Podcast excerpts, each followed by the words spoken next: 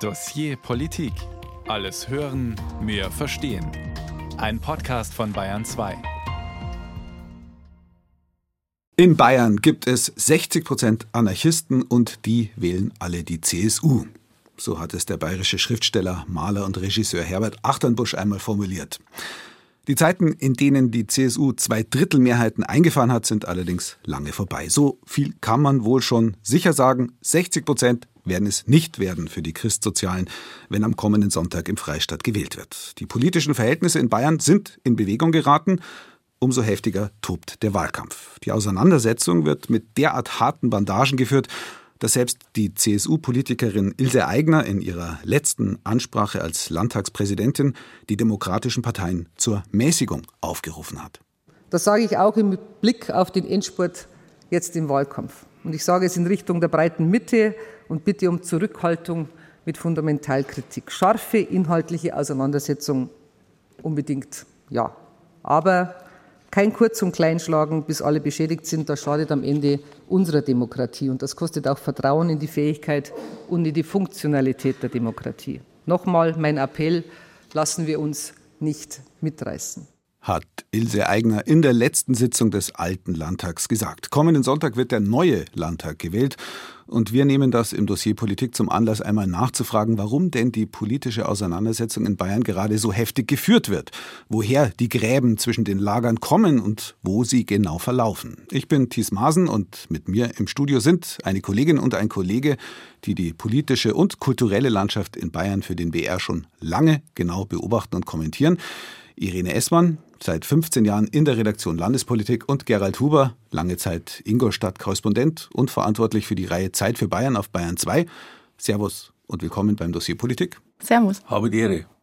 Der Kampf um Stadt, Land und die bayerische Seele haben wir unser Dossier zur Landtagswahl genannt. Und da stellt sich natürlich gleich mal die Frage, gibt's denn das überhaupt, die bayerische Seele? Bayern ist ja schon immer ein Vielvölkerstaat. Es gibt ja nicht nur die Lederhosenfraktion sozusagen der Altbayern, sondern auch Schwaben, Oberpfälzer, Franken. Nach 1945 kamen tausende Menschen aus dem Sudetenland oder Schlesien in den Freistaat und danach hunderttausende sogenannte Gastarbeiter, die längst keine Gäste mehr sind, sondern Mitbürger. Fast 30 Prozent der Bayern haben inzwischen einen Migrationshintergrund. Also gibt's das überhaupt noch, falls es sie je gegeben hat, die bayerische Seele? Und wenn ja, wie schaut sie aus, Irene? Das ist eine ganz gute Frage. Ich habe geschmunzelt, als du die ganzen verschiedenen Regierungsbezirke aufgezählt hast, weil ich mir selber auch denke, Mai, wir haben Schweinfurt und den Tegernsee, wir haben die Stadt München und Deckendorf, wir haben so viele unterschiedliche Regionen, so viele unterschiedliche Menschen, dass ich tatsächlich nicht sagen würde, es gibt sie, die eine bayerische Seele, aber was es, glaube ich, schon gibt und was man ja jetzt auch im Wahlkampf merkt, dass das ganz gut verfängt bei den Menschen in Bayern, dass es so eine gewisse Ab Abgrenzung dann doch vom Rest Deutschlands gibt, dass man sich schon ganz wohl fühlt, dass man in einem Bundesland lebt, dem es dann doch vergleichsweise gut geht, das touristisch attraktiv ist, wo die Leute grundsätzlich ganz gern herkommen, wo man die schönen Berge hat und die Seen, was aber nicht unbedingt damit zu tun hat, wer dieses Land regiert. Gerald, sind die beiden irgendwie auch Anarchisten, wie es der Achternbusch gesagt hat? Nein, sie sind es nicht, sondern sie sind ja eigenständig im höchsten Maße. Und das ist etwas, was nicht nur die Bayern trifft, sondern ganz Süddeutschland. Man muss sich wirklich vor Augen halten, Süddeutschland ist das Städteland in Deutschland. Da hat seit dem Mittelalter die Musik gespielt in den Städten. Und der Bürger an sich ist es gewohnt, seine Sachen selbst zu entscheiden. Im Gegensatz zu einem Untertan, wie es zum Beispiel in Brandenburg immer war. Da waren die, die Junker, äh, da haben die Gutsherren nach Gutsherrenart die Junker entschieden und alle anderen waren Untertanen und mussten die Hand aufhalten, wenn sie was wollten. Der Stadtbürger hat Rechte und auf denen besteht er. Subsidiarität, die oft beschworen wird, ist eine Erfindung aus der Stadt. Und ja, der Stadtbürger ist auch gewohnt, seine Rechte mit dem Spieß zu verteidigen, deswegen der Spießbürger, der eigentlich etwas Positives ist. Also ich würde mal sagen, uns prägt tatsächlich die Vergangenheit von vielen kleinen Städten und Märkten, die man heute auch zur ländlichen Region zählt im Übrigen. Und ja, das unterscheidet uns tatsächlich auch vom Norden Deutschlands. Und da hat man gleich gemerkt, dass Gerhard Huber auch Historiker ist. Darf ich ganz kurz bei einem Wort einhaken, das Aber mir gerade aufgefallen ist? Untertanen, Gerald, hast du gesagt. Ich war gerade erst bei einer Kundgebung der AfD in Mödler-Reuth war die und die AfD spielt genau mit dem Begriff und sagt den Menschen, ihr seid gerade nur noch in Anführungsstrichen Untertanen und will sozusagen die Menschen äh, von diesem Status befreien. Das finde ich ganz spannend, dass genau dieser Begriff da jetzt auch wieder hochkommt. Das ist genau natürlich. Und das gehört auch irgendwie mit dazu, dass man tatsächlich äh, Begriffe findet und das, was die Leute tatsächlich umtreibt, findet. Und da ist die AfD vielleicht stärker als mittlerweile die saturierten Parteien. Ein Begriff bzw. zwei Begriffe hast du gerade auch schon angesprochen, Stadt und Land. Bei uns geht es ja in der Sendung laut Titel um Stadt, Land und die bayerische Seele. Und da klingt ja schon an, welche Frontlinien da oft ins Spiel gebracht wird, nämlich die zwischen Stadt und Land, überspitzt gesagt, die akademisch verkopften Stoderer auf der einen Seite und die bodenständige Landbevölkerung auf der anderen oder wie es der Nicht-Bayer und CDU-Vorsitzende Friedrich Merz vor einem Monat auf dem Volksfest Gillamos in Abensberg formuliert hat. Das ist Deutschland so wie Sie heute Morgen hier zusammen sind. Nicht Berlin, nicht Kreuzberg. Gillamos, meine Damen und Herren, ist Deutschland. Nicht Berlin, Kreuzberg ist Deutschland, sondern Gillamos in der Hallertau, sagt Friedrich Merz. Irene, hat er da recht, der Merz? Ich finde nicht. Ich würde auch sagen, Gillamos ist nicht Bayern. Also ich würde mir das verbitten. Ich finde, Bayern ist so viel mehr und die Menschen in Bayern sind auch nicht nur Bierzelt und Deutschland ist auch nicht nur Bierzelt.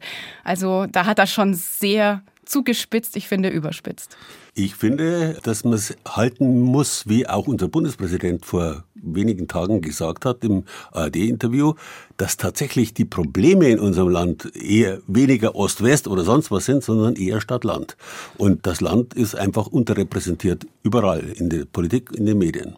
Aber Stadt gegen Land, bodenständige Bayern gegen abgehobene Berliner, was ja in diesem Wort von Friedrich Merz da mitschwingt, das ist ja eine Erzählung, die altbekannt ist. Ne? So polemisierte schon vor 100 Jahren in Bayern die Bayerische Volkspartei gegen das Berlin, die Reichsregierung in Berlin und auch die Nazis, die in den 20er, 1920er Jahren in der reaktionären Ordnungszelle Bayern groß geworden sind, sind auf diesen Propagandazug aufgesprungen und stellten sich so vornehmlich an die Seite des bayerischen Bauern, der brav die heimische Scholle beackert und hetzten gegen die kosmopolitischen Eliten in der Reichshauptstadt. Gerald, wir haben schon angesprochen, du bist Historiker. Wie problematisch ist denn dieses Narrativ? Das ist überhaupt nicht problematisch, weil ich äh, sehe, was ist eigentlich Stadt und was ist eigentlich Land. Die allermeisten Städte bei uns, auch in Bayern, wenn man sich die Raumordnung anschaut, dann gehören die eigentlich zum Land. Und die Probleme auch der kleinen Städte und der mittleren Städte, die sind nicht vergleichbar mit den Problemen, die eine Millionenstadt wie München hat. Also die Stadt-Land-Problematik bezieht sich eher auf Millionenstädte, auf wirkliche Großstädte und alles andere drumherum. Und das ist dann Land. Wenn ich schaue, Ingolstadt zum Beispiel, auch in Ingolstadt gibt es mittlerweile ein riesen Leerstandsproblem. Es gibt in Ingolstadt kein normales Kaufhaus mehr. Ja, in kleineren Städten kann ich nichts mehr kaufen. Ich muss überall hinfahren. Jetzt ist aber, habe ich aber auch keinen öffentlichen Nahverkehr etc. Das sind die Probleme, die, die wirklich die Leute treffen. Aber kann da was, weil es wird ja immer so dieser Gegensatz Berlin, Bayern aufgemacht, kann da Berlin was dafür? Ja, Berlin ist ja genauso eine in sich selbst zufriedene Metropole, die sich darin sonnt, äh, irgendwie liebkind bei irgendwelchen äh, Touristen aus aller Welt zu sein und so weiter. Genauso wie München im Übrigen. Und die sehen die Probleme überhaupt nicht, die es auf dem Land gibt, die es wirklich gibt. Und da werden dann irgendwelche Elfenbeinturm-Diskussionen dann losgetreten, irgendwelcher ideologischer Art. Und die wirklichen Probleme sind ja außen vor.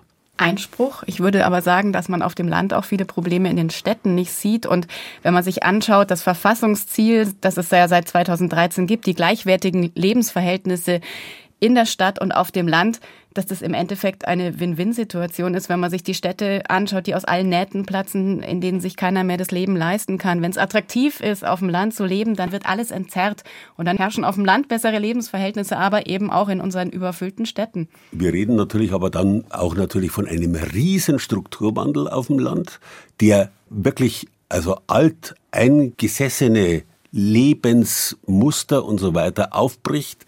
Eine Sache, die nur noch vergleichbar ist, tatsächlich auch mit dem, was im Osten passiert ist nach der Wiedervereinigung, wo alles in Frage gestellt wurde. Und tatsächlich, jetzt kommen die Stadtbürger aufs Land, immer weiter hinaus aufs Land und bringen ihre Deutungsmuster und ihre Probleme natürlich auch mit.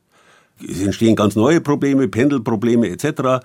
Und jetzt trifft das auf eine alteingesessene Landbevölkerung, die auch gewohnt ist, auch in ihrer Kultur zu leben. Und da gibt es Friktionen ohne Ende. Aber also was ich eben schon mal angesprochen habe, ist das tatsächlich, weil ja immer, gut, das ist Wahlkampf, es wird auf Berlin projiziert, aber sind nicht eigentlich die Unterschiede, du hast ja selber angesprochen, zwischen dem Großraum München und sagen wir dem Landkreis Kronach oder zwischen Freyung Grafenau und der Metropolregion Nürnberg viel größer? Hat das im Wahlkampf eigentlich eine Rolle gespielt, Irene? Das hat eine sehr, sehr große Rolle gespielt, würde ich sagen. Einerseits, gerade was das Thema Mobilität, Verkehr angeht, da sind ja die Grünen auch sehr drauf eingegangen, dass sie ja die Verkehrswende wollen, mehr ÖPNV und da sagt natürlich der Landkreis Freyung Grafenau, ja, wie sollen wir das denn zu Wege bringen, wenn jede Stunde ein, ein Bus fährt, was ja schon eine Optimierung ähm, des ÖPNV vor Ort wäre. Wie soll man das denn hinkriegen? Wie soll man denn die Leute umerziehen? Beziehungsweise, das ist ja das böse Wort, wir wollen ja niemanden umerziehen. Aber gleichzeitig rentiert sich sehr finanziell nicht, wenn erstmal kaum jemand mit diesen Bussen fährt. Also da beißt sich die Katze dann auch immer sehr, sehr schnell in den Schwanz. Gleichzeitig gibt's natürlich ein Klimaschutzgesetz auch in Bayern, wo man sich bis 2040 ähm, vorgenommen hat, CO2-neutral zu sein. Also es muss was passieren. Wo kann dann diese Verkehrswende beispielsweise stattfinden? Da hat man in den Städten bessere Möglichkeiten, aber auch da liegt's im Argen. Stichwort zweite S-Bahn-Stammstrecke, die erst irgendwann fertig werden wird. Also auch da gibt's Probleme, aber da kann man zumindest schneller andocken oder den Menschen eher begreifbar machen, dass es sich auch lohnt, öffentlich zu fahren. Aber da haben wir ja schon mal sozusagen diese große Diskrepanz zwischen Stadt und Land auch wieder. Anderes Stichwort, 49-Euro-Ticket, was für Menschen, die im Großraum einer Großstadt leben, wahnsinnig attraktiv ist. Für jemanden, der auf dem Land ist und die Möglichkeiten für den ÖPNV nicht hat, naja, der profitiert von dieser Subvention, sage ich mal nicht. Andererseits von der Pendlerpauschale, die den Städtern nicht so richtig gut gefällt. Aber natürlich zahlt er mit für das 49-Euro-Ticket. Der also Städte aber auch für die Pendlerpauschale. das stimmt. Aber natürlich hat die Stadt deutlich mehr von den Pendlern weil eine Stadt natürlich davon lebt, dass Leute ja Bruttosozialprodukt erwirtschaften und auf der anderen Seite müssen sie für die Pendler keine Schulen vorhalten, keine Kindergärten und so weiter. Also eine Stadt profitiert von Pendlern. Umgekehrt, das Land profitiert von der Pendlerei überhaupt nichts. Aber könnte dann nicht sowas, weil ich es gerade angesprochen habe, das 49-Euro-Ticket. Also ich wohne ja im erweiterten Großraum Münchens. Der ist ja mittlerweile ziemlich groß, reicht ja bis nach Augsburg oder Tegernsee oder was weiß ich wohin. Und ähm, ich habe jetzt bei jungen Leuten gemerkt, die waren schon, also von dem 49 vielleicht nichts, aber von dem 9-Euro-Ticket schwer begeistert und haben dann Freunde in Passau auf einmal besuchen können, kostengünstig und so weiter. Das ist also natürlich für eine bestimmte Klientel, ich habe es selber auch. Natürlich ist es, wenn ich in München wohne, ist es ganz toll und rentiert sich auch. Aber für den Landshuter, für den Rentiert sich das überhaupt nicht. Der kommt ja mit dem 49-Euro-Ticket praktisch nirgendwo hin. Außer er macht mal eine größere Fahrt nach Regensburg oder sonst was. Also ich kann in München äh, hier mit der U-Bahn und mit der S-Bahn fahren, mit allen Bussen, mit allen Trambahnen. Das ist äh, absolut attraktiv. Dann fahre ich ab und zu mal nach Landshut oder ab und zu mal nach Ingolstadt oder nach Rosenheim. Und dann habe ich das locker herin. Für einen Landbürger ist das nicht so leicht ist aber auch eine Mentalitätsfrage. Ich kenne natürlich schon auch die Landbewohner, die Landbevölkerung, die sagt, Mai, ich stelle mich drauf ein auf den ÖPNV und ähm, bin überzeugt davon, dass ich eben das Auto stehen lassen will, beziehungsweise dass ich gar keins mehr habe. Und da haben wir ein anderes Thema.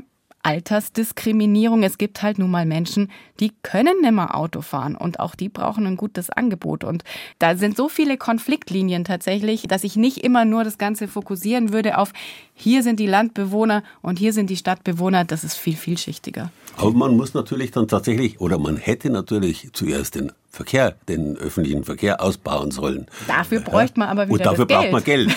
und, die, und eben nicht das 49-Euro-Ticket. Also das ist, das ist rausgeschmissenes Geld. Und da ist natürlich im Landesentwicklungsprogramm in Bayern äh, wird da auch wieder der Planung und auch die Finanzen, da wird äh, viel mehr Wert auf einen Straßenausbau gelegt. Also ordnungspolitisch, ja steuerungspolitisch hat man da natürlich Möglichkeiten, aber da sind die Pläne einfach, die Programme unterschiedlich. Die Dinge liegen kompliziert und wir haben es gerade gehört, nicht unbedingt immer zwischen Stadt und Land, zwischen dieser Frontlinie. Manchmal ist es halt doch komplizierter.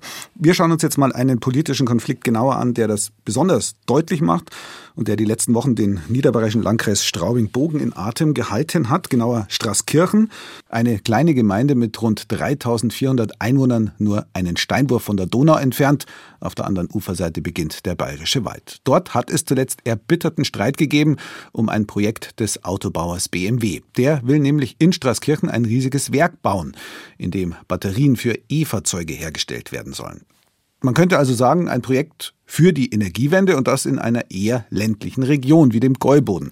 Allerdings wird dafür wertvolles Ackerland vernichtet. Das wollte eine Bürgerinitiative verhindern und hat einen Bürgerentscheid über das Projekt durchgesetzt. Vor anderthalb Wochen haben die Straßkirchner nun mit deutlicher Mehrheit entschieden, BMW darf bauen. BR-Korrespondent Christian Riedel über einen ländlichen Konflikt und seine Folgen. Sonntag, 24. September, es ist 20.40 Uhr. Der Moment, der das Leben in der Gemeinde Straßkirchen in der ganzen Gäubodenregion in Niederbayern verändern wird. 73,4 Prozent sind für das Ratsbegehren Ja. Für Bürgermeister Christian Hirtreiter bedeutet das klare Votum im Bürgerentscheid eine Zeitenwende für seine Gemeinde. Die Entscheidung für Niederbayern ist Wohlstandssicherung für alle. Aber zu welchem Preis? BMW beansprucht für sein neues Stammwerk zur Montage von Hochvoltbatterien für E-Autos mehr als 100 Hektar Fläche. Bessere Anbaubedingungen wie hier rund um Straßkirchen gibt es bayernweit so gut wie nirgends. Statt Kartoffeln, Weizen oder Zuckerrüben wachsen in den kommenden Jahren riesige Fabrikhallen, Parkplätze, Zu- und Abfahrten. Die Gegner der Werksansiedlung haben den Bürgerentscheid durchgesetzt. Erbittert haben sie gekämpft, teils polemisch, gar feindselig, sagt Alfred Kandler, alteingesessener Straßkirchner. Wie man so deppert sein kann, er geht zur Feuerwehr und macht keine Übung nicht mehr mit, weil die Feuerwehrler alle vier BMW sind, jetzt geht er nicht mehr hin, da muss er mich echt fragen. Ein heftiger Kampf, David gegen einen Industriegoliath. Eine Woche später. Die unendlich vielen Plakate pro oder contra BMW in Straßkirchen sind verschwunden. Das Dorf ist wieder in seinen Normalzustand zurückgewechselt, sagt Martin Götz. Er ist das Gesicht der BMW-Befürworter im Dorf. Das ist nicht so, wie es immer dargestellt worden ist, dass das ganze Dorf extrem gespalten ist. Das ist diskutiert worden wie an einem Stammtisch und danach ist wieder über was anderes geredet worden. Und so muss es sein. An dem Acker, an dem sich schon in ein paar Monaten Bagger durch das Erdreich wühlen werden, treffen wir Paul Kerl. Der schlanke Mann mit dunklem Dreitagebart stammt aus einem bäuerlichen Betrieb. Den wertvollen Boden der Industrie opfern, das bleibt für ihn ein No-Go. Seine Enttäuschung über die klare Niederlage der Werksgegner ist noch immer groß, aber insgesamt ja, ist bei mir die Verwunderung aber doch relativ groß, dass sich so viele Leute quasi da unter Druck setzen haben lassen durch diese Angstmacherei. Die Industrie würde dann ins Ausland abwandern oder, oder Deutschland verliert dann an Wirtschaftsmacht. Das ist ja nicht, dass wir, wir irgendwie einen Persönlichkeitskrieg führen, sondern wir sind halt da hinsichtlich der Ansiedlung unterschiedlicher Meinung, aber also man merkt jetzt schon, dass da auch wieder aufeinander zugehen stattfindet. Noch weiß niemand, wie die Stimmung sein wird, wenn die Riesenbaustelle am Ortsrand anfängt. Und Paul Kerl bleibt hinsichtlich der von BMW gemachten Versprechen skeptisch. Wir warten jetzt in erster Linie einmal auf die Beantwortung von den ganzen Einwänden, die wir eingereicht haben. Ne? Sind wir halt da schon mal gespannt, was da dann quasi angeführt wird als, als Argument. Auch Martin Götz, Sprecher der Befürworter, ist vorsichtig. BMW habe einen Vertrauensvorschuss bekommen, sagt er. Drei Viertel der Straßkirchner unterstützen den bayerischen Autokonzern. Der müsse jetzt liefern. Es sind schon große Versprechungen gewesen von BMW, was gemacht worden sind und die müssen auch eingehalten werden und umgesetzt werden. Dazu kommt eine Straßkirchner Sondersituation. Die Bundesstraße B8 führt mitten durchs Dorf. Eine Verkehrslawine, die dort rollt. Mit der BMW-Ansiedlung soll nun endlich eine lange ersehnte Ortsumgehung verwirklicht werden. Alle Politiker wollten es, haben jetzt auch Wahlkampfwerbung damit gemacht mit Straßkirchen und BMW. Jetzt sind sie droht, dass sie dafür sorgen, dass zumindest die Umgehungsstraße kommt und so schnell wie möglich. Die Zeiten, in denen neue, große Industrieansiedlungen, die viele Arbeitsplätze, Gewerbesteuereinnahmen und Wohlstand versprechen, mit Jubelstürmen gefeiert werden, sind wohl vorbei. Vorhaben wie das von BMW, das mehr als 100 Hektar beansprucht, eine Fläche von 150 Fußballfeldern, werden kritisch begleitet, auch von Befürwortern wie Martin Götz. Und Entscheidungen der Bürger einer kleinen, bislang überregional unbedeutenden Gemeinde interessieren plötzlich halb Europa. Ich habe ein Interview führen dürfen mit der AFP, das ist quasi französische Nachrichtenagentur. Und dann, wenn wir fertig waren, habe ich den tatsächlich gefragt, interessiert das wirklich in Frankreich irgendjemand, wo es bei uns in Golbum passiert? Dann hat er gesagt, also ein Golbum kennt kein Mensch in Frankreich, auch Niederbayern nicht, hat er gesagt, aber die westlichen Industriestaaten schauen auf euch. Das Signal, zumindest in Straßkirchen, ist klar. 75 Prozent Zustimmung für BMW, wohl auch, weil der bayerische Konzern in der Region positiv bewertet wird, meint Armin Soller, Bürgermeister in Irlbach, das Nachbardorf, das ebenso vom neuen Werk betroffen und begünstigt ist. Ich spüre es tatsächlich und zwar bei den Umsetzungen der Leitungsrechte sowohl für äh, den Strom wie auch die Abwasserleitungen. Bis jetzt hat jeder Bürger, bei dem die Leitungen durchgehen, zumindest jetzt schon mündlich zugesagt, dass sie das äh, unterstützen und uns durch ihre Grundstücke lassen. Und da merke ich, dass da schon der Wunsch da ist, dass das kommt und dass man da unterstützt. In drei Jahren will BMW in Straßkirchen die ersten Hochvoltbatterien für E-Autos produzieren. Das Gesicht des Dorfes wird sich bis dahin grundlegend verändern. Wie das die ländlich geprägte Region verträgt, hängt nun vom Autokonzern und den politischen Entscheidungsträgern ab. Christian Riedel über das BMW-Batteriewerk im niederbayerischen Straßkirchen. Zwei Wochen vor der Landtagswahl haben die Bürgerinnen und Bürger dort für das Werk gestimmt. Wir diskutieren heute im Dossier Politik über die tiefen Gräben in Bayerns politischer Landschaft. Mit mir im Studio sind Irene Essmann von der Redaktion Landespolitik des BR und der Historiker und BR-Redakteur Gerald Huber, verantwortlich für die Sendereihe Zeit für Bayern auf Bayern 2. In dem Straßkirchener Streit, da klingen ja viele Themen an, die aktuell heftig diskutiert werden. Klimaschutz, Energiewende, Flächenfraß, Deindustrialisierung bzw. Industrialisierung in strukturschwachen Gegenden, auch wenn man den Gäuboden so nicht bezeichnen darf. Ähm, überhaupt das Thema Stärkung des ländlichen Raums, Irene, du beobachtest ja für die Landespolitik den aktuellen Wahlkampf. Wie wichtig sind denn solche Themen da?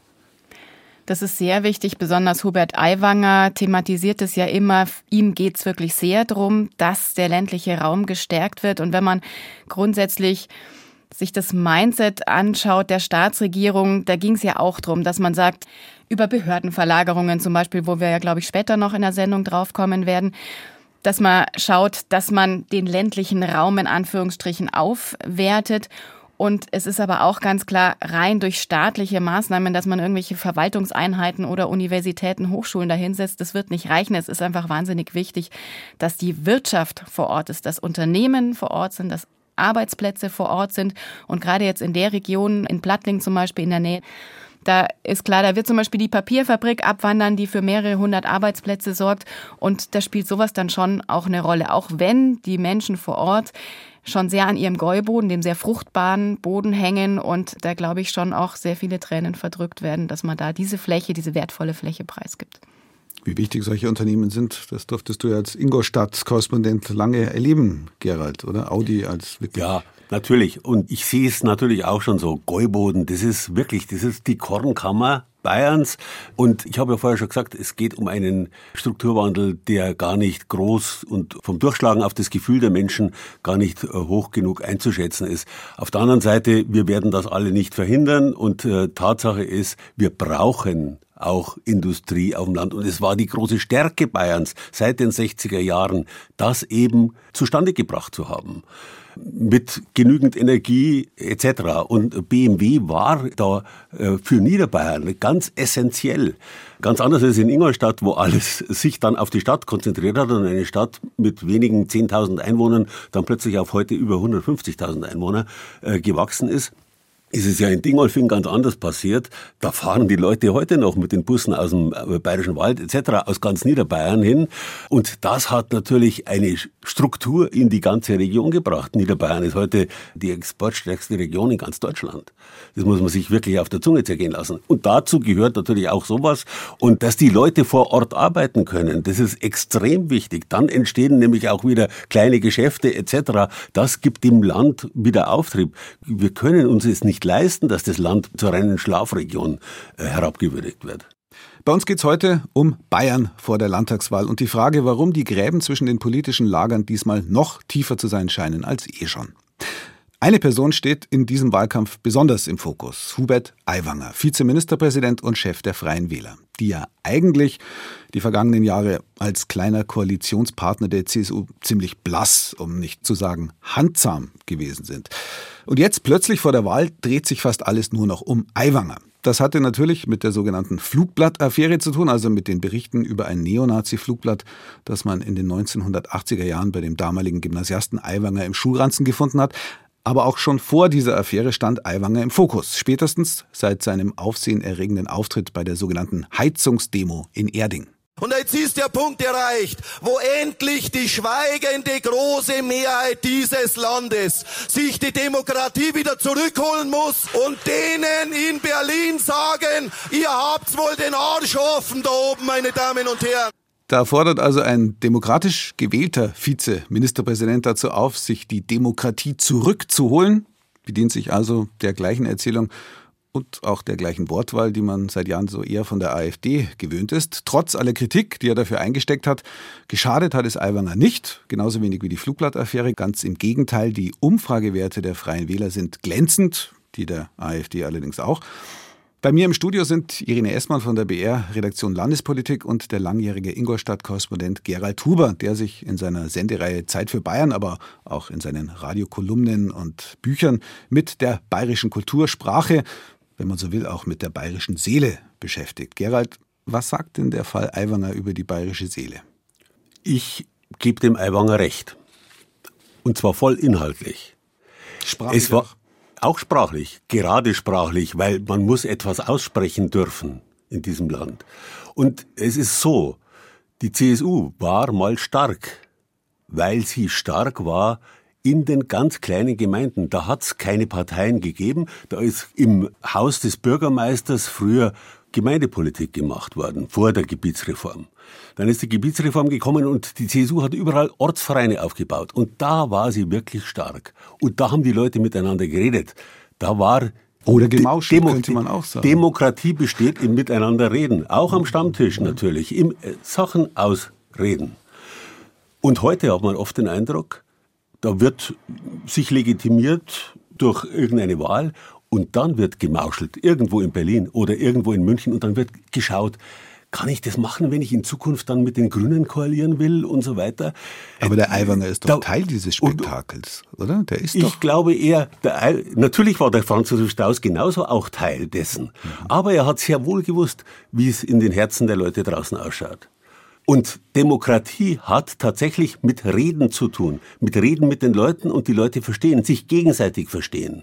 Da war die CSU früher stark, das hat sie zum Teil aufgegeben und da sind die Freien Wähler genau in diese Lücke gerutscht. Und äh, wir können uns das nicht leisten, so wie es auch in der Endphase zum Beispiel Merkel war. Basta-Politik, einfach etwas durchzusetzen, von oben herab durchzuregieren. Das ist gegen jede Subsidiarität und das ist gegen das, was der Städter im Bayern und im Süddeutschen überhaupt nicht verträgt. Irene, du ruckelst ein bisschen auf deinem Stuhl? Ja, ich finde einfach diese Aussage, man muss sich die Demokratie zurückholen, schwierig. Ich gebe dir da nicht recht, Gerald, dass das auch die richtige Wortwahl ist, weil es handelt sich in unseren Breiten um eine Demokratie. Da sind demokratisch gewählte Menschen in den Parlamenten. Die Regierungen sind entsprechend den Vorgaben unserer Demokratie entstanden.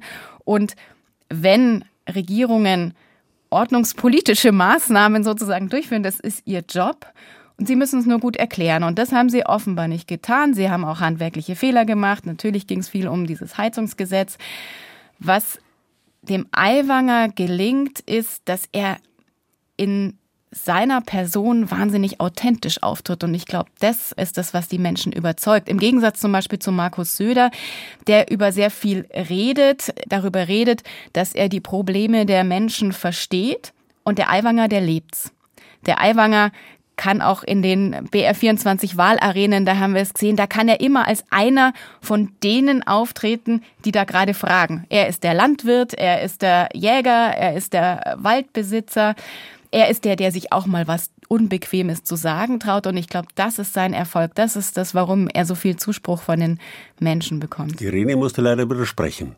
Sorry, I'm not convinced, hat ein äh, grünen Politiker gesagt.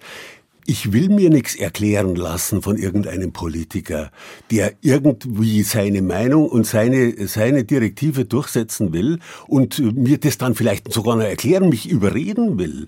Ich will, dass ich gehört werde und ich will nicht, dass meine Meinung, wenn ein Politiker meine Meinung aufnimmt und dann weiterträgt, das als Populismus abgetan wird. Das ist Wortwahl, die ist ganz extrem giftig für Demokratie dass wir ständig vom Populismus reden. Demokratie muss aufs Volk hören. Gerald, bist du, ich meine, wir haben ja für Zeit für Bayern unter anderem zusammen auch Sendungen über ja. die Räterepublik gemacht. Ja, die anarchistische Räterepublik, wo es ja genau darum geht, bist du am Ende doch in deiner Seele Anarchist und bist eine Räterepublik, wo die Leute miteinander reden und die mir Sachen auskarten. Mir ist es echt extrem wurscht, welches Label da drauf gepickt wird, sondern es geht darum, dass wir unseren Meinungsbildungsprozess wieder zurück in die Familien, an die Stammtische, in die Vereine, in die Städte bringen, in die Gemeinden und von da aus dann ins Land und im Bund regiert wird. So muss Regierung passieren und nicht von oben herab. Und von oben herab irgendwo im Hinterstübchen sich äh, irgendwelche Sachen auszudenken und das dann den Leuten zu erklären. Entschuldigung, das ist der komplett verkehrte Weg. Aber ist das nicht ein gesellschaftliches Problem, dass nicht mehr Demokratie von den Vereinen aus, von den Stammtischen aus gemacht wird? Weil Denn die Leute nicht mehr gehört werden. Natürlich. Na, na, letztlich haben sich ja auch immer mehr Menschen ins Private zurückgezogen. Die Vereine beklagen, dass sie keine Leute mehr haben, keine Menschen, Dorf die sich keine engagieren. Gastwirtschaft mehr und genau, keinen Stammtisch. ja, natürlich. Das hat, das ist also da ist auch wieder ein Henne-Ei-Problem, ja, ja, würde ich, würd ich sagen. Und wenn ich Herrn Aiwanger zuhöre, dann hat es doch vor allem den Faktor, dass genau das Thema der Sendung, dass da eine Spaltung betrieben wird, eben genau zwischen Stadt und Land, wo man doch mal schauen muss, ist die überhaupt so groß? Weil es ist schon schwer zu sagen immer, es gibt nur die Stadt und nur die da oben und das Land. Und aber die wo, denken so. Aber wo, Entschuldigung, Irene, wo ist da hier die Spaltung? Wenn ich schaue, also wenn ich, ich kann genauso gut sagen, die Städte oder auch die, die, äh, ja, die Intellektuellen, die haben sich wegbewegt. Und wenn ich dann meinen Standpunkt behaupte, dann ist das keine Spaltung. Also es wird immer äh, von allen verlangt, äh, dass wir uns bewegen müssen. Ich glaube nicht, dass ich äh, dazu aufgefordert bin, äh, mich zu bewegen.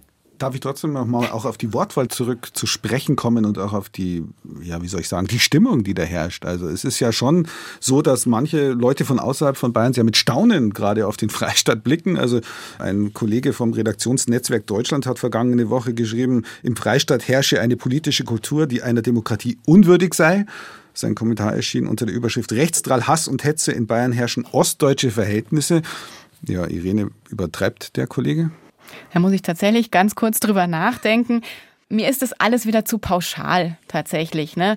In ganz Bayern herrschen ostdeutsche Verhältnisse. Was sind ostdeutsche Verhältnisse? Gut, wir kennen die letzten Umfragen, bei denen die AfD äh, teilweise über 30 Prozent kommt. Ich denke, ja. es geht dem Kollegen natürlich auch um die Gewalt. Also man muss ja sagen, äh, Steinwurf Stein. auf die grünen Spitzenkandidatin. Die Grünen werden ausgebuht, wo es nur geht. Also sind ja also das Hassobjekt überhaupt. Spitzensteinewerfer, kann ich mich gut erinnern. In Manche Zeit. Grüne. Also die, die jetzt dran sind, glaube ich nicht, aber... Na, es ist natürlich schon ein anderes politisches Klima in diesem Wahlkampf. Also das ist ganz deutlich zu spüren und das ist eben genau das, was mich schockiert. Und genau da würde ich mir eben von Politikern, die von sich selbst sagen, sie sind Demokraten und würden sich sogar von irgendjemandem die Demokratie gern zurückholen, würde ich mir erwarten, dass sie ein bisschen gemäßigter auftreten und sich dieses Klimas bewusst sind und nicht ein Klima schüren, das aus meiner Sicht gefährlich ist. Von Schüren kann hier überhaupt nicht die Rede sein. Das Klima ist da. Aber wir müssen trotzdem, mit Klima umgehen. Wir, wir müssen auch mit den, Entschuldigung, ja? wir müssen auch mit den Leuten umgehen, die auf dem Land sich vielleicht nicht immer so ausdrücken, wie man das heute in den Kindergärten gelernt bekommt, sondern die treten ein bisschen handfester auf. Und auch die handfestere Rede, die hatte mal in der CSU eine Heimat und äh, heute ist alles so weichgespült. Gut, die Frage ist, Gräben zuschütten oder soll man Gräben tiefer machen. Natürlich. Sicher ist auf jeden Fall. Man muss Gräben aushalten. Das merken wir sogar hier im Studio. Es gibt Gräben zwischen den äh, Diskutanten hier. Ähm, das ist unser Thema heute. Wir untersuchen im Dossier Politik wie tief sie sind in Bayerns politischer Landschaft, die Gräben und wo sie genau verlaufen, etwa zwischen Stadt und Land. Dabei dürfte es ja in Bayern qua Gesetz eigentlich gar keine Unterschiede geben zwischen Zentrum und Peripherie.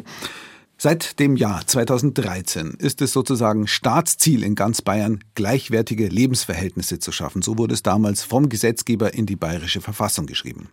Um diesem Ziel ein Stück näher zu kommen, hat die Staatsregierung schon lange vor der Regierung Söder beschlossen, dass zahlreiche Behörden und Ämter umziehen müssen aus den Ballungszentren, also insbesondere aus München, Nürnberg oder Augsburg, in ländliche Regionen. Betroffen sind davon rund 5200 Stellen und rund 1300 Studienplätze. Zum Beispiel sollen hunderte staatliche Arbeitsplätze in die nördliche Oberpfalz verlegt werden. Ein besonderes Beispiel ist das Amt für ländliche Entwicklung Oberpfalz. Es ist vor zehn Jahren von Regensburg nach Tirschenreuth an der bayerisch-tschechischen Grenze verlegt worden. Ein Paradebeispiel für die positiven Auswirkungen der Behördenverlagerungen auf die ländlichen Regionen, aber auch für die negativen Folgen, sagt unsere Korrespondentin Margit Ringer. Mit dem Radl kommt Johannes Grillmeier zur Arbeit nach Tirschenreuth, zwölf Kilometer durch die grüne Landschaft der nördlichen Oberpfalz aus seinem Heimatdorf Kleinbüchelberg. Der 27-Jährige nennt seinen Arbeitsplatz am Amt für ländliche Entwicklung Oberpfalz einen kleinen Jackpot. War super, sonst, sonst wäre ich nicht äh, bei dieser Behörde gelandet. Ich äh, wäre dann wahrscheinlich in einer der anliegenden Firmen gelandet und hätte dort eine Ausbildung begonnen. Das war bestimmt super interessant gewesen und nichtsdestotrotz ist die Behörde für mich interessanter gewesen. Studiert hätte er ansonsten sicher nicht, das habe man ihm hier angeboten. Er ist einer von 120 Mitarbeitern, die in den vergangenen zehn Jahren neu eingestellt worden sind. Die meisten davon sind junge Oberpfälzer aus der Tirschenreuther Region, sagt Amtsleiter Kurt Hillinger. Wir haben uns sehr schnell als guter, sicherer Arbeitgeber in der Region hier einen Namen gemacht und haben eigentlich in der zweiten und dritten QE keinerlei Probleme, Nachwuchskräfte zu generieren. Allerdings, mehr als die Hälfte der früheren Mitarbeiter hat vor dem Umzug die Behörde verlassen, hat Altersteilzeit genutzt oder ist an andere Ämter gewechselt. Jahrelang hatte sich das Personal gegen die Verlagerung um mehr als 100 Kilometer nach Norden gewehrt ohne Erfolg. Mit dem Umzug ist Wissen und Erfahrung verloren gegangen, sagt der Behördenchef. Die Mitarbeiter sind in der Regel gegangen, bevor wir hier in Tirschenreuth angefangen haben. Und wir haben hier mit ganz jungen Leuten begonnen. Wir haben 2012 erstmals wieder einen Jahrgang eingestellt. Und das spürt man natürlich auch, dass da Fachwissen verloren geht. Und das muss man sich langfristig wieder aufbauen. Und man muss auch sehr viel Zeit und Manpower investieren in die, in die Ausbildung des Nachwuchses. Dennoch ist der Plan der Staatsregierung aufgegangen. 70 Prozent der Mitarbeiterinnen und Mitarbeiter im Amt wohnen und leben in der Region Tirschenreuth oder sind zurückgekehrt in die Heimat, so wie Anna Klupp, die hier plötzlich einen adäquaten Arbeitsplatz vorgefunden hat. Sie zog von München zurück in den Landkreis Tirschenreuth.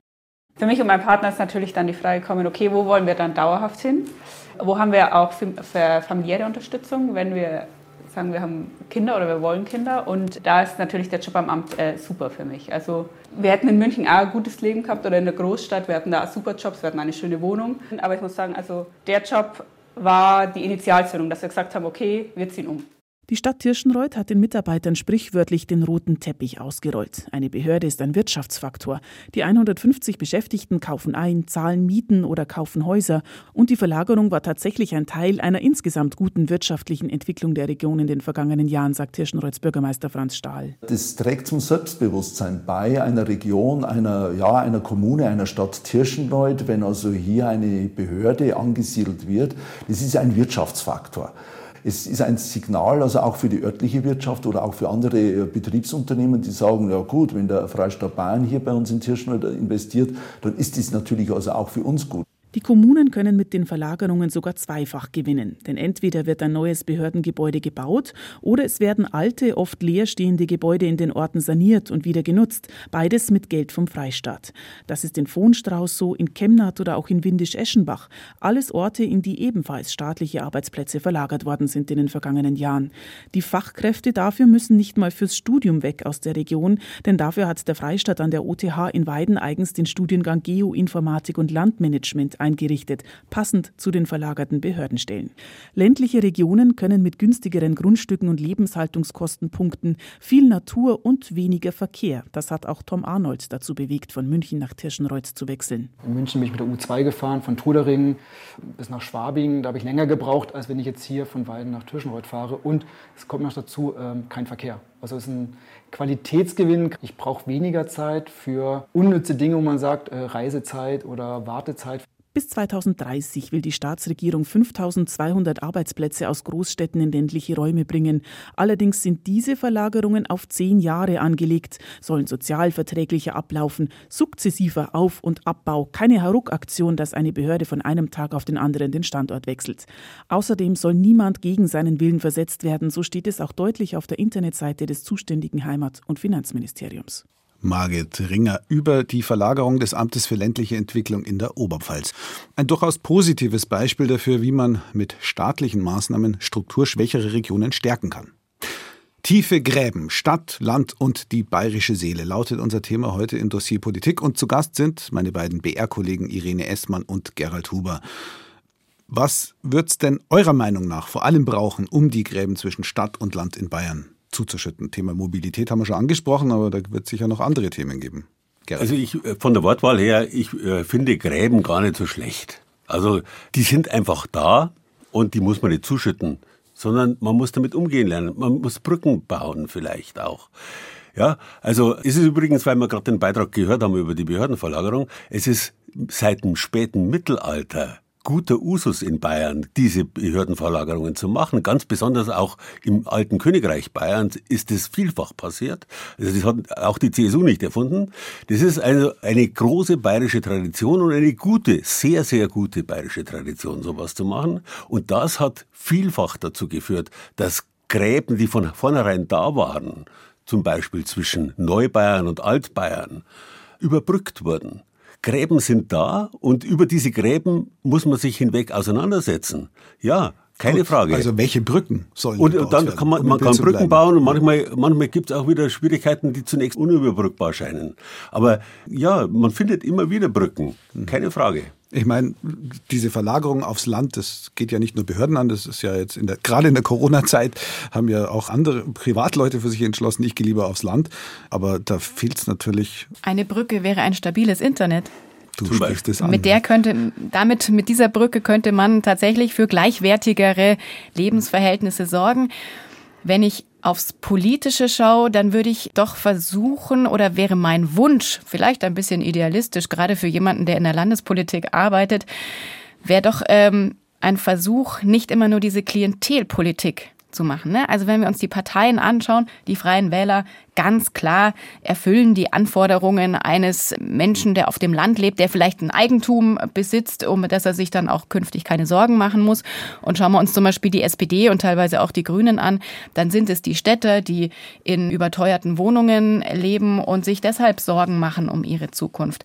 Aber wenn man mal schauen würde, dass man sagt, deshalb waren ja die Grünen zum Beispiel auch bei der letzten Landtagswahl relativ stark, wir haben eigentlich in dieser Gesellschaft zum Beispiel ein Ziel, dass wir klimafreundlicher leben wollen. Da muss man sich zusammensetzen und überlegen, wie erreichen wir dieses Ziel. Denn offenbar auch auf dem Land gibt es ja den Wunsch, dass wir Klimaschutzziele erreichen. Auch auf dem Land hat man ja die negativen Auswirkungen davon, vom Klimawandel, Stichwort Dürre, aber auch Überschwemmungen. Kein Schnee mehr in den Alpen für die äh, Tourismusgebiete. Ganz also, genau. Also ja letztlich geht es doch darum zu identifizieren, was sind die Themen, die uns alle bewegen und wer muss welchen Beitrag leisten. Und dann kann man, glaube ich, relativ schnell herausfinden, dass jeder einen Beitrag dazu leisten muss. Und das muss man, und darum bin ich doch wieder beim Erklären. Dieses Wort hatte dir, Gerald, nicht so gut gefallen, aber da bin ich dabei. Politik muss es erklären, Politik muss es verhandeln aber auf konstruktive Art und Weise. Und das, was ich jetzt in diesem Wahlkampf erlebe, ist eben nicht konstruktiv. Konstruktiv bedeutet nicht immer, dass man äh, sich gegenseitig streichelt und äh, äh, freundlich zueinander ist. Aushandeln. Also wir haben, wir haben scharfe, schärfste Auseinandersetzungen gehabt in den 70er Jahren, in den 60er Jahren. Ich kann mich in den 70er Jahren sehr gut daran erinnern, auch in den 80er Jahren noch, wie da politische Auseinandersetzungen geführt wurden. Äh, da sind wir heute alle Waisenknaben. Aber da musste die CSU in Bayern noch nichts aushandeln, weil sie und, hatte die äh, absolute Mehrheit. Äh, doch, aber mit es sich wurde, selbst manchmal. Selbst. Es wurde natürlich auch im Bund eine ganze Menge verhandelt. Und äh, da übrigens, da gab es deutliche zwei Lager. Und äh, es ist wirklich äh, sehr zu bedauern, dass das Wort von das, äh, Franz Josef Strauß hat nicht immer recht gehabt, aber da hat er recht gehabt. Rechts von der Union darf keine politisch legitimierte Partei entstehen. Das haben sie versäumt. Und das, das, ist, das ist das schlimmste Erbe aus der Ära Merkel, dass das passiert ist, dass, dass die AfD entstanden ist. Und wir müssen Gott danken in Bayern, dass wir den Aiwanger haben. Und damit die AfD klein gehalten wird, möglicherweise. Das ist wirklich, also. Äh Aber könnte da nicht. Wir haben über eine, über eine Partei haben wir überhaupt nicht gesprochen, äh, die Kanzlerpartei, die SPD, könnte nicht die oder müsste die nicht eigentlich sowas wie eine, in Anführungszeichen, auch Brückenfunktion einnehmen können? Ich meine, die regiert die großen Städte in Bayern, die regiert, glaube ich, 150 kleine Dörfer und äh, Kleinstädte in Bayern. Was ist eigentlich mit der los? Irene, du hast die, glaube ich, besonders beobachtet im Landtagswahlkampf. Die SPD setzt tatsächlich sehr auf die städtischen Themen, Wohnraum zum Beispiel, bezahlbare Mieten. Das ist jetzt auf dem Land nicht ganz so entscheidend. Sie setzt auf das Thema kostenlose Kita. Wir wissen alle, in den Städten ähm, kriegen die Leute keinen Kita-Platz. Auf dem Land ist die Berufstätigkeit beider Elternteile, gerade wenn die Kinder sehr klein sind, nicht ganz so weit verbreitet wie in der Stadt. Also da ist die SPD tatsächlich sehr städtisch unterwegs und mein Eindruck ist schon, dass die AfD sicherlich eigentlich der Hauptgegner der SPD sein müsste in diesem Wahlkampf, um die Menschen, die sich abgehängt fühlen, wieder zurückzuholen durch eine Sozialpolitik, die eine echte Sozialpolitik ist, bei der äh, Menschen den Eindruck haben, es geht wirklich um die Belange des kleinen Mannes, in Anführungsstrichen, der kleinen Frau, der armen Rentnerin. Aber da dringt die SPD nicht durch. Da wird vieles überlagert. Tatsächlich wieder von diesen großen gesellschaftlichen Themen, mit denen wir uns zurzeit beschäftigen. Da gebe ich dir absolut recht, Irene. Die SPD hat sich komplett austauschbar gemacht. Das ist im Endeffekt äh, eine rot angestrichene grüne Partei, kann man so sagen. Da ist also an der Zerren natürlich in Bayern gar nicht so schlimm. Die Linke auf der einen Seite und die Grünen auf der anderen Seite und letztendlich die AfD ganz besonders. Der äh, Versuch ist schon wieder da bei der SPD, aber die Menschen sind schon weg. Die Menschen und die Menschen, weg, die weg sind, wie wiederzukriegen, das dauert einfach viel zu lang. Da reicht ein einziger Wahlkampf nicht aus. Zum Abschluss noch eine grundsätzliche Frage. Also natürlich ist die bayerische Landtagswahl wichtig für uns in Bayern, aber darüber hinaus also Söders Vorvorgänger, der erklärtermaßen ja sein großes Vorbild ist, der bereits angesprochene Franz Josef Strauß, der hat ja nicht nur in Bayern Politik gemacht, sondern sich immer wieder auch auf Bundesebene eingemischt, hervorgetan, sogar versucht, Weltpolitik zu machen. Und auch jetzt machen sich die Bayern ja noch gerne in Berlin wichtig, aber sind sie es auch nach der Wahlrechtsreform? Also auf Bundesebene könnte es ja sogar passieren, dass die CSU nicht mal mehr im Bundestag hockt. Also Bayern wird immer wichtig sein, egal welches Wahlrecht nicht es gibt für dich, im, Gerald, bundesweit. Nicht nur für dich, sondern also für andere auch. Bayern kann es auch allein.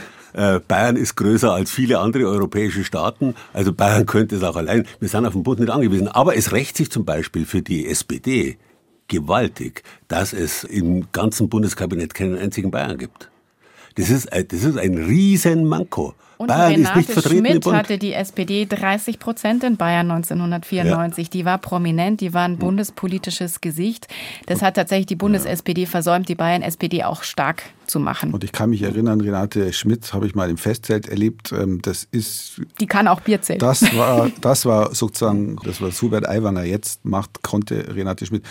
Für die Regierung hat es auch nicht gereicht, aber gut über Bayern vor der Landtagswahl. Die tiefen Gräben in der politischen Landschaft und über die bayerische Seele haben wir heute im Dossier Politik diskutiert. Wir haben viele Gräben deutlich gemacht, konnten nicht alle überbrücken, aber immerhin. Vielen Dank an meine beiden Studiogäste Irene Essmann von der Redaktion Landespolitik und BR-Redakteur Gerald Huber. Schön, dass ihr dabei wart. Gerne, danke. Danke für die Einladung.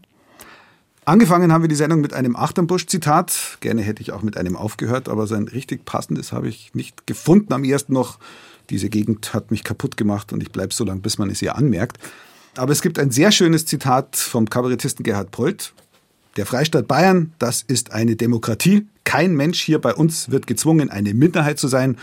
Ein jedweder hat das Recht, sich zur Mehrheit zu bekennen. In diesem Sinne, vielen Dank fürs Zuhören, sagt Thies Maaßen.